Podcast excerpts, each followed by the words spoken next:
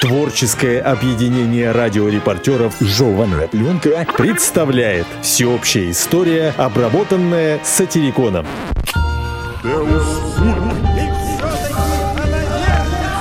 Средние века.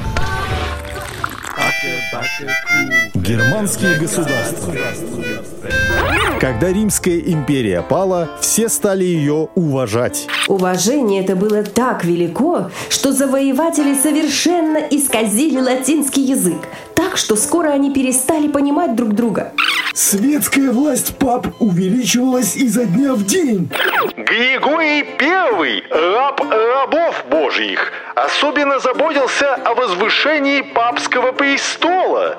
Он так ревностно распространял католичество где только мог, что, увлекшись, нечаянно водворил в Испании между вестготами православие. За это свое беспристрастие он был прозван Великим, но загадочную тайну, почему одни народы должны были получить католичество, а вестготы православие, он навсегда унес с собой в могилу.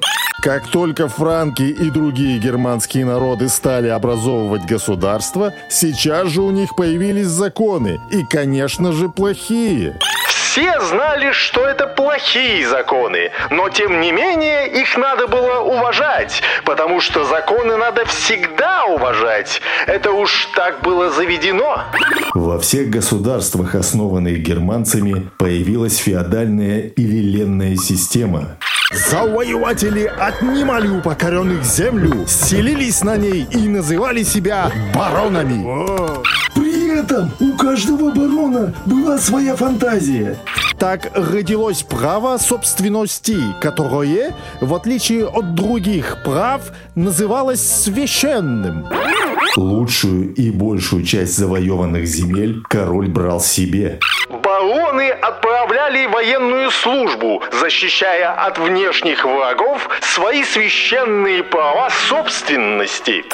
От лиц грабежом и варварством захвативших землю либо у покоренных народов, либо у короля и произошла современная европейская аристократия.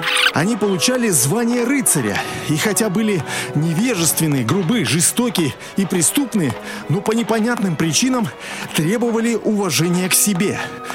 После крещения франков христианство проникло и к англосаксам. Римский папа Григорий I, тот самый, который нечаянно утвердил между испанскими вестготами православие, послал для проповеди Августина. Из британских и ирландских монастырей впоследствии вышли не только богатые и сытые монахи, но и многие ревнители христианства.